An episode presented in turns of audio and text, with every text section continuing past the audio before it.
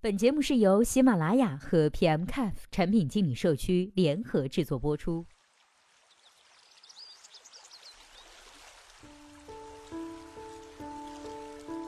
Hello，大家好，欢迎收听本期的节目。今天呢，要和大家来分享的文章题目叫做《押金五百元，健身五次全额退款，号称半年回本的合约健身房靠谱吗？今天这篇文章的作者呢，名字叫做 Corey Nick。那接下来时间，我们一起来听一下他是怎么说的吧。这里面涉及到一个关于习惯的问题。滴滴和快滴当年互掐的时候呢，并不是一味的投钱的，他们会根据平均客单价、预估大致的频次，培养用户的消费习惯。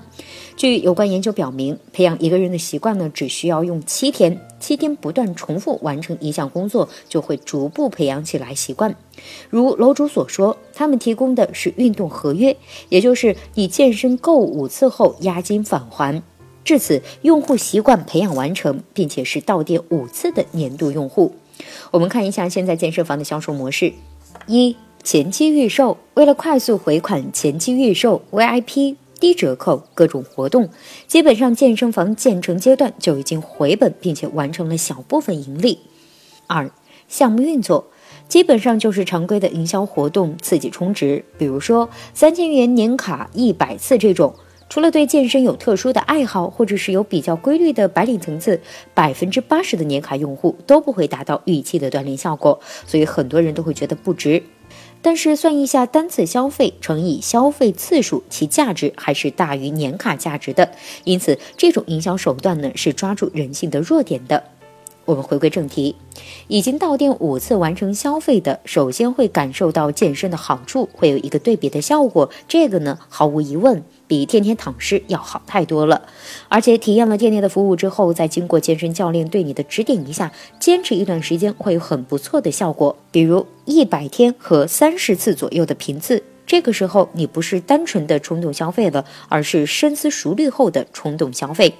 人感受到满足的时候呢，是因为多巴胺这种神奇的物质的分泌。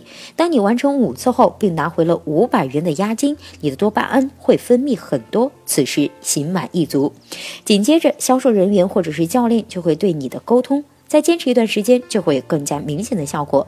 此时呢，你就会有很大的意向性进行支付。此后，又会有百分之八十的人因为听从了教练的建议而给自己找到了一个台阶，也就渐渐的忘记了健身。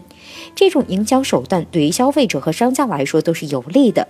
说了这么多，想表达的就是他们还会是盈利的。前期预售被后续的核心消费者的消费来取代，打造的是一个好的口碑，比某些无良的健身房要好太多了。这种营销模式呢，只是一个折扣、提前、半强迫培养用户的手段，不分对错，只要运作好，有自己的核心竞争力，比如说教练、硬件、配套、服务、地段、价格等等等等，也必然是会盈利的。